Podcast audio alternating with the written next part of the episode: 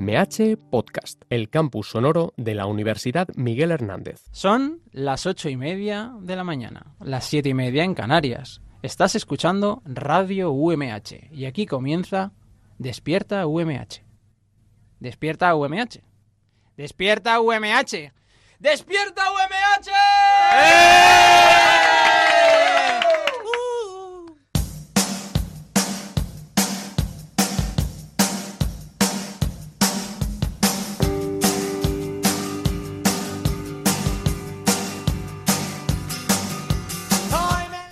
Hola, ¿qué tal? Muy buenas. Hoy es martes 12 de febrero y os damos la bienvenida al programa número 83 de la tercera temporada de Despierta UMH, el programa despertador de la radio de la Universidad Miguel Hernández. Porque hoy algo me dice que voy a pasármelo bien. Hoy, por ser miércoles y haber acabado los exámenes, el tema principal serán los mapaches y una invitada que viene a contarnos mucho, pero que mucho.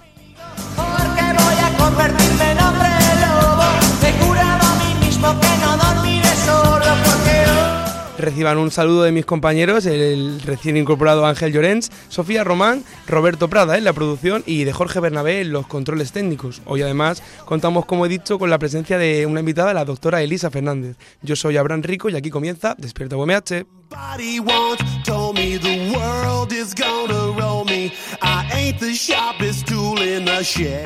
Para nuestros nuevos oyentes de 2019, recordad que podéis escucharnos todos los días de lunes a viernes en la FM en el 99.5 en Elche y San Joan de Alacant, 101.3 en Orihuela y 105.4 en Altea, así como en podcast y en directo online a través de radio.umh.es.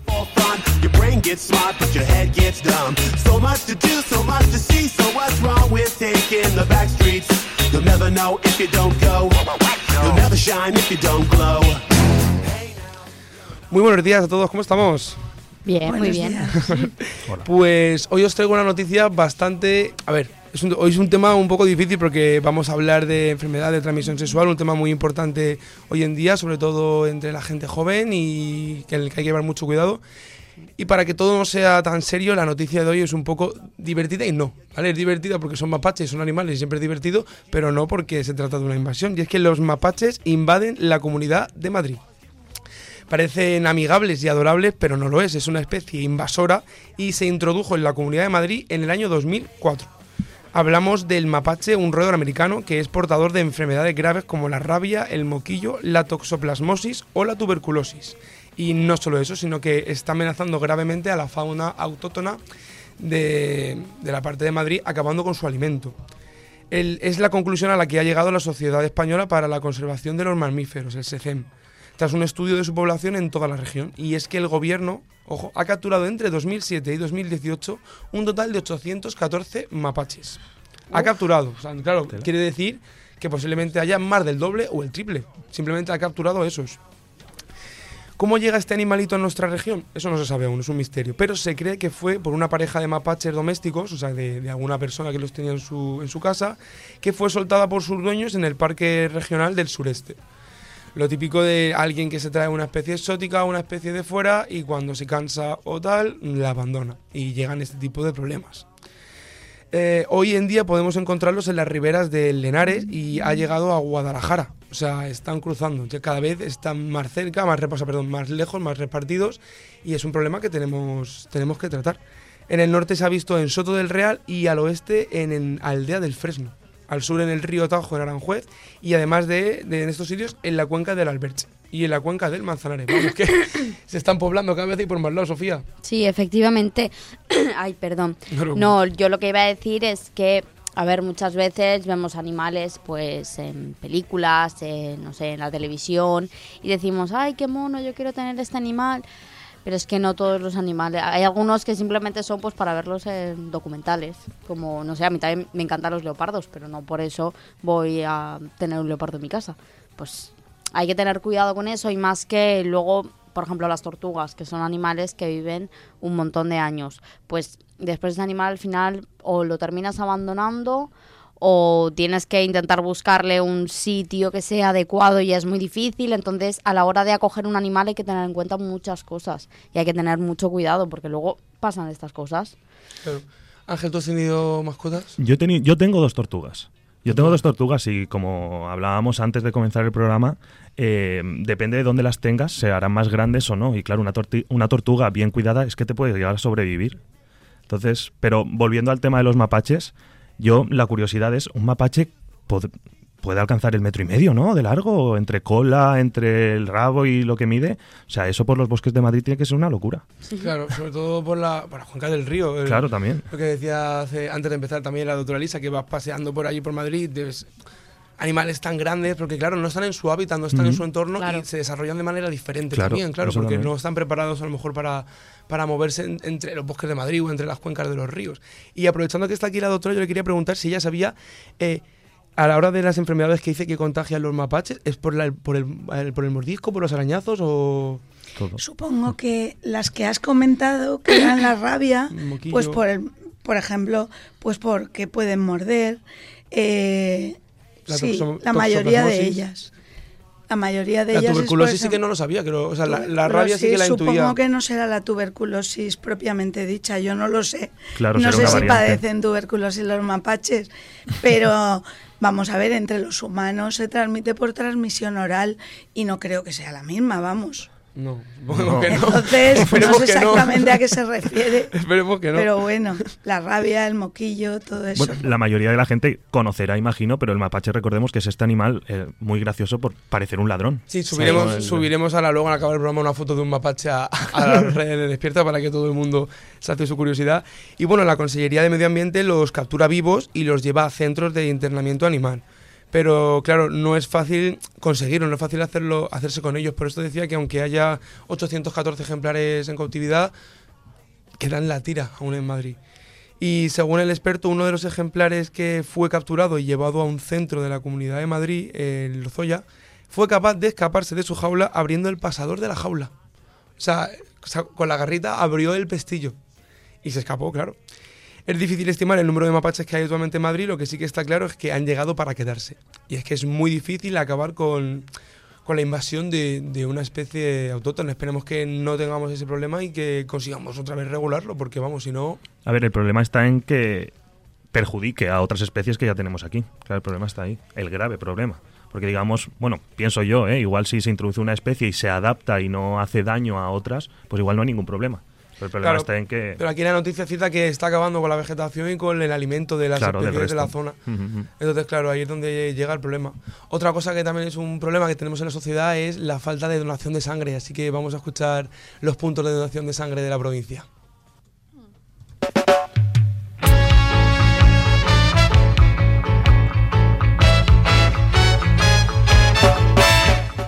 Los equipos móviles de donación de sangre estarán situados hoy día 12 de febrero en los siguientes puntos de la provincia. En San Joan de Alacant, en el Hospital Universitario, en el hall de la entrada, de 3 y media de la tarde a 9 de la noche. Y en el Centro de Transfusiones de Alicante, en la sala de donaciones, de 8 y media de la mañana a 2 de la tarde. Y también en Alicante, en el Hospital General, en la sala de donaciones Pintor Baeza, de 8 y media de la mañana a 9 de la noche. Y recuerda, donar sangre es, Es compartir compartir vida. vida.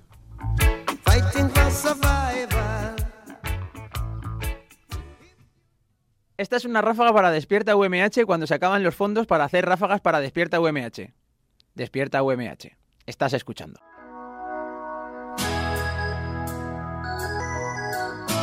¡Arriba! La entrevista de Despierta UMH. La sección que más esperas. La única quizás que se hace en serio.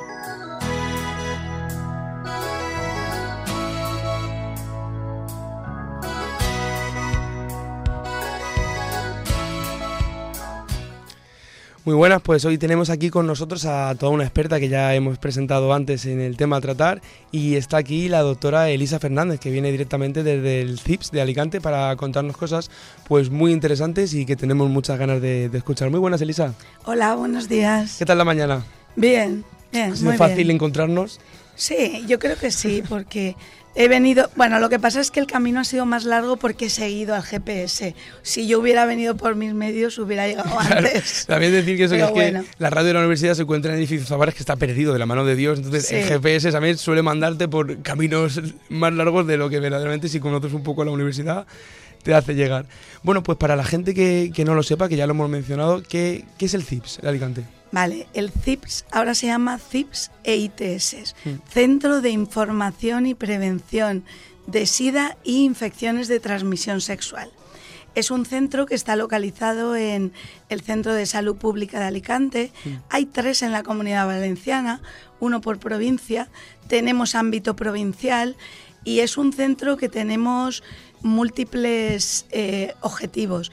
Entre ellos tenemos actuaciones a nivel de la comunidad, eh, no solamente en talleres, en grupos especiales, donde nos lo piden. Eh, por ejemplo, esa es nuestra parte comunitaria. Y luego eh, también tenemos allí un centro de atención individualizada. En, este, en general lo que hacemos es prevención tanto de VIH como de otras infecciones de transmisión sexual.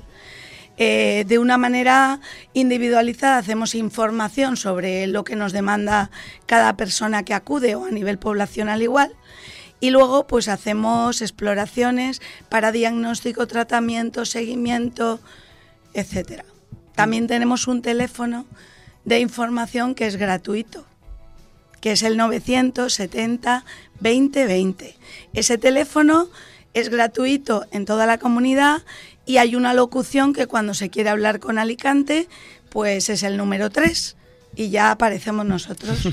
Pues nada, lo- volveremos a colgar también el teléfono luego en las redes sociales por si alguien no, no le ha quedado claro, para que lo tenga ahí y pueda acceder a él. También tenemos un correo electrónico que es zips, bueno, es que mira, me habéis pillado porque me sé el mío, pero Lo ponemos también en las redes. Vale, Ahora cuando, ponerlo. cuando acabe el programa juntamos el teléfono y el, y el correo para que si alguien tiene alguna duda o alguna Es- consulta pueda hacerlo. no te vale, preocupes. mejor.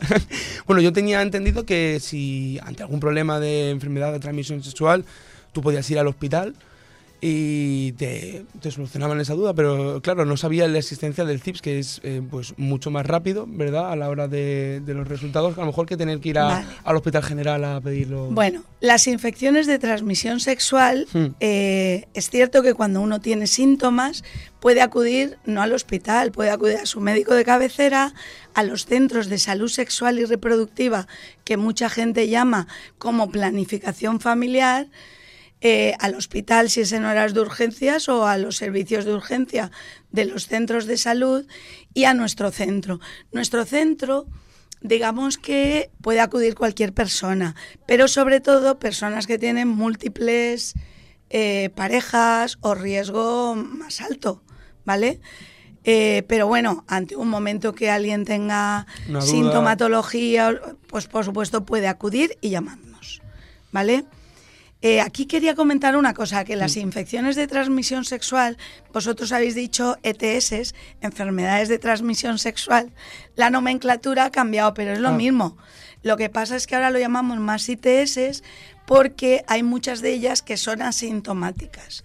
Y lo enlazo porque el problema de estas infecciones es que muchas veces no producen síntomas y una persona puede no saber que las tiene. Entonces me diréis, bueno, ¿y entonces qué hago?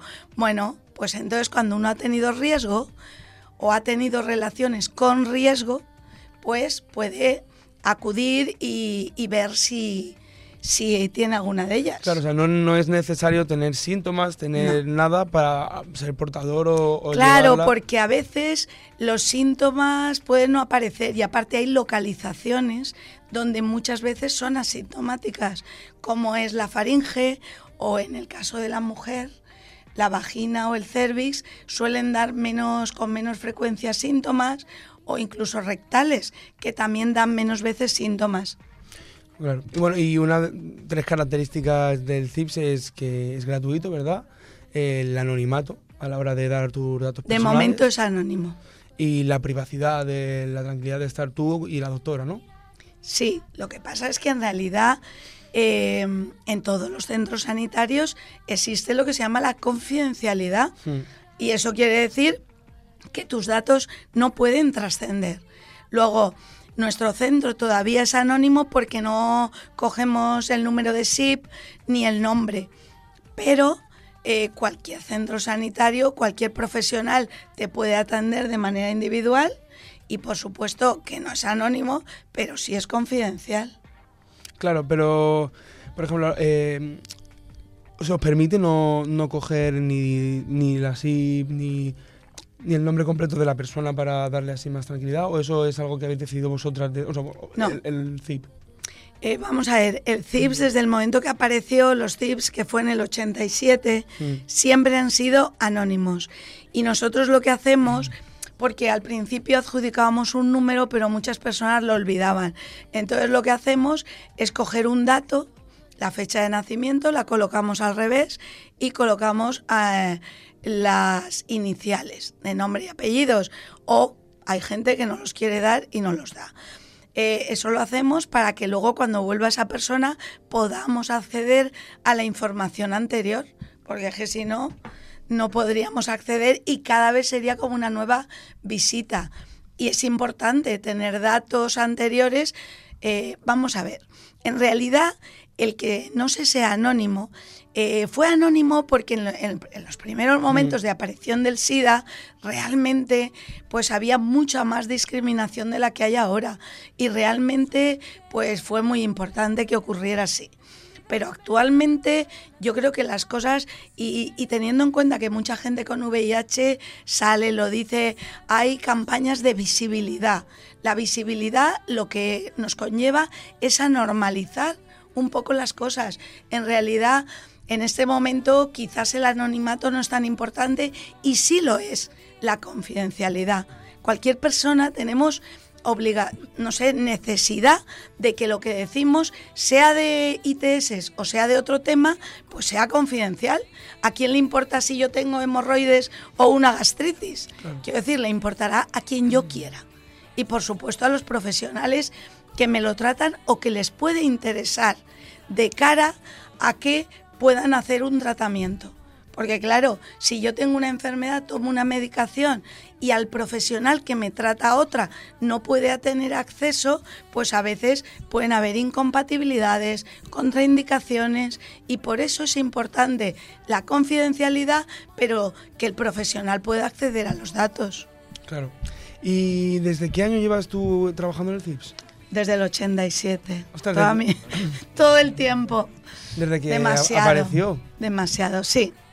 ¿Y cómo lo, o sea, ha sido una, experiencia bonita el, ayudar a, a tantas personas? Bueno, a mí me gusta porque el CIS me proporciona eh, trabajar a nivel poblacional, trabajar a nivel individual, hacer algo de clínica, también ver aspectos epidemiológicos y de salud pública.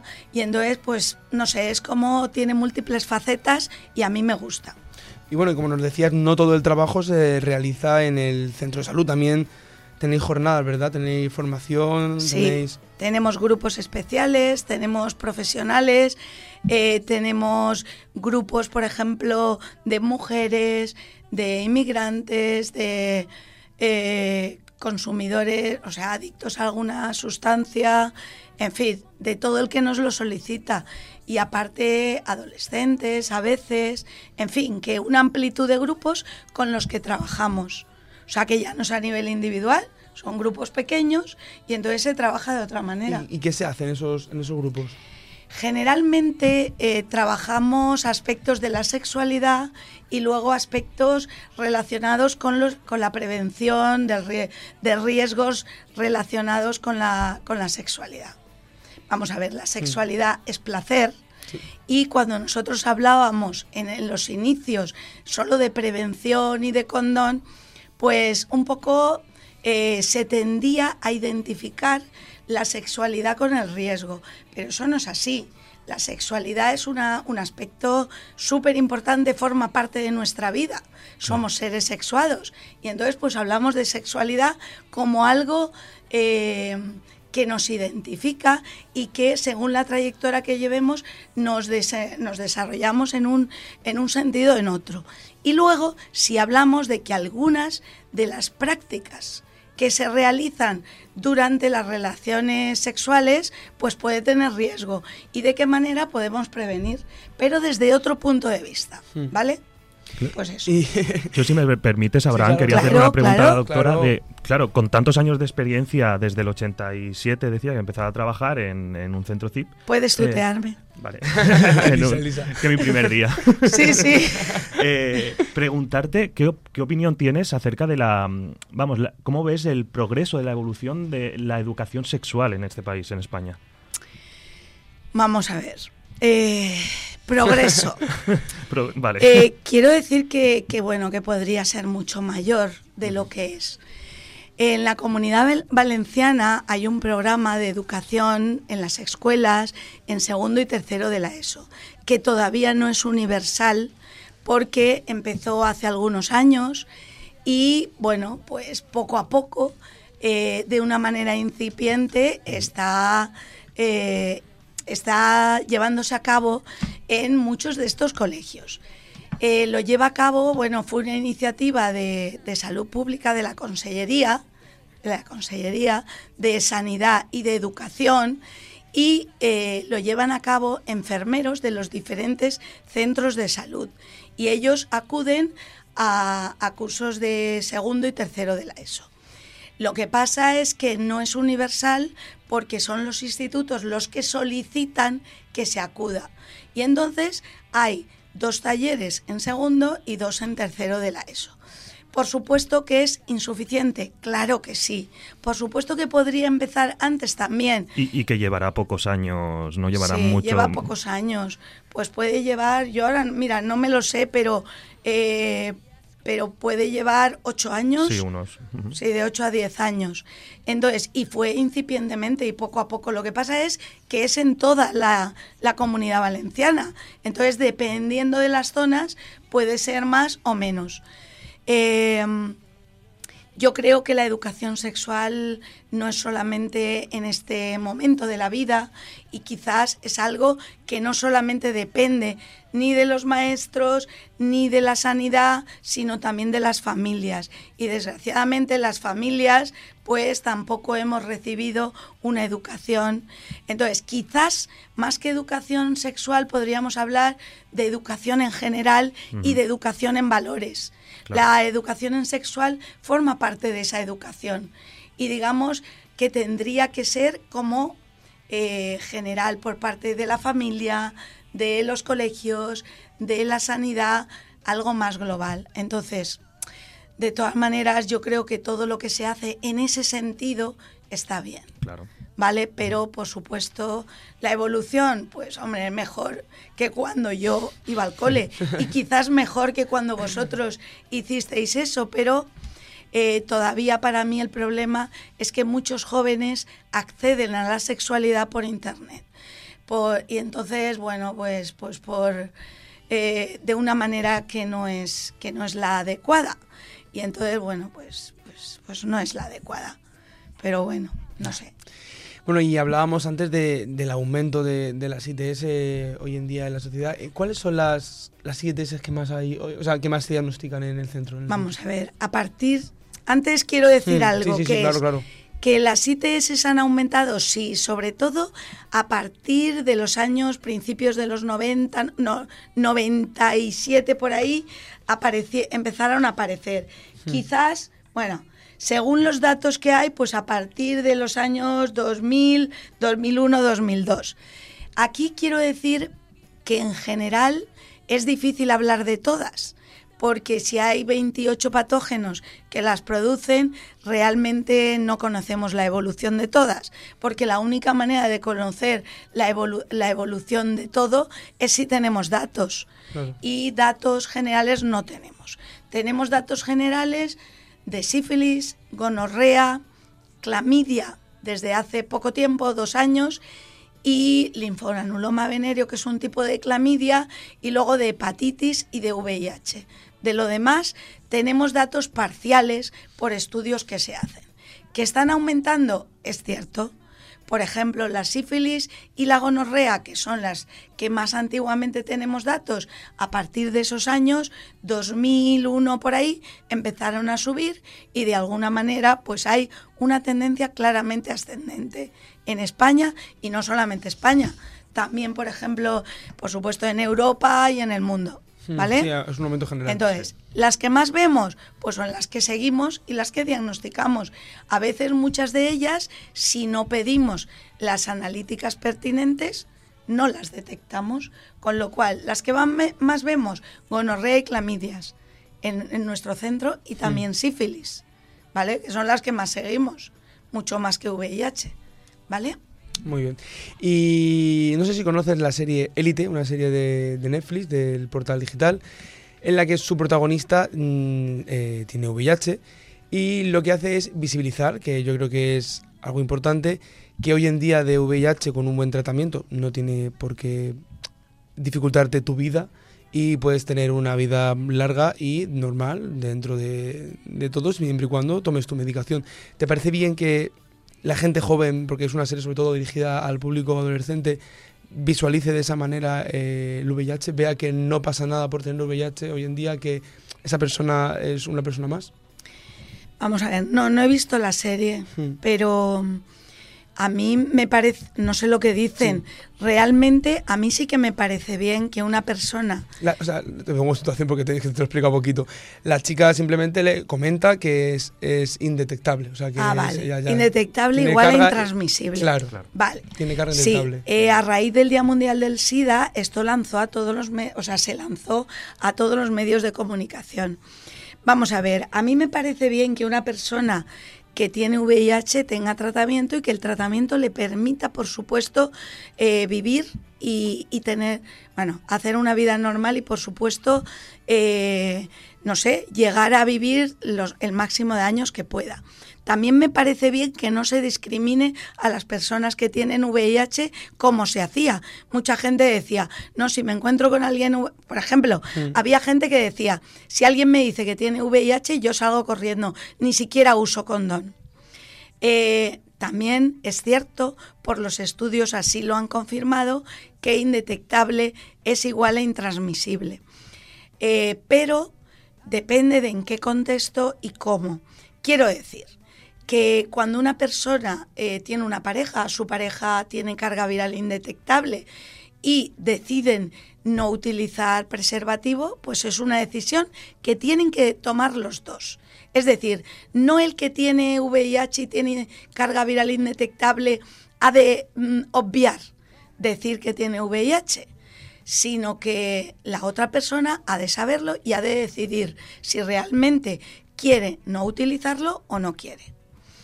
Eh, eso lo digo porque hay algunos entornos en los que eh, una persona tiene relaciones sexuales múltiples o a la vez consume drogas y puede haber, eh, puede que ese indetectable, puede que a la vez que toma alguna droga, puede que, que actúe de manera que ese indetectable puede llegar a no serlo. Entonces, me parece bien cuando las dos personas deciden que no lo van a utilizar. Pero también me parece bien que esa persona que la tiene indetectable tiene que ser responsable de que el tratamiento se toma siempre, ¿vale?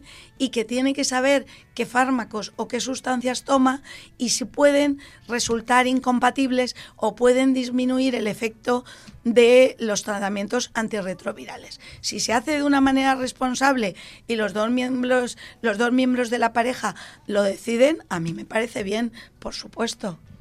No sé cómo se hace en la serie. El- hablamos de el, el VIH, VIH indetectable es aquel que no muestra, o sea, no No se transmite. No se transmite, No, pero sí que ¿Qué significa carga viral indetectable?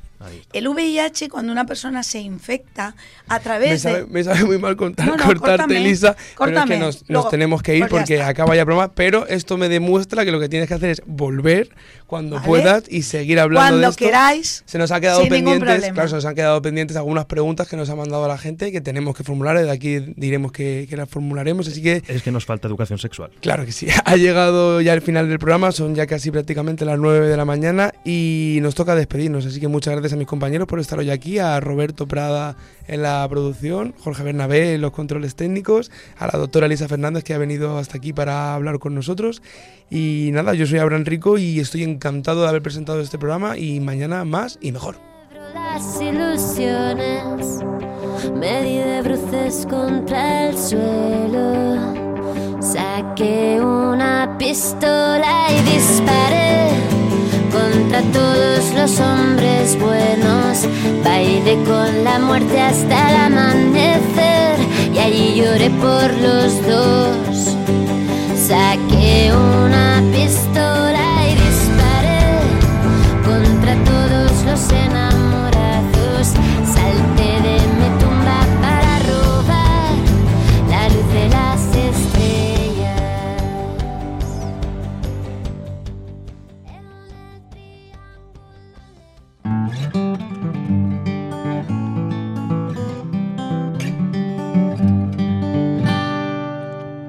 UMH Podcast, el campus sonoro de la Universidad Miguel Hernández.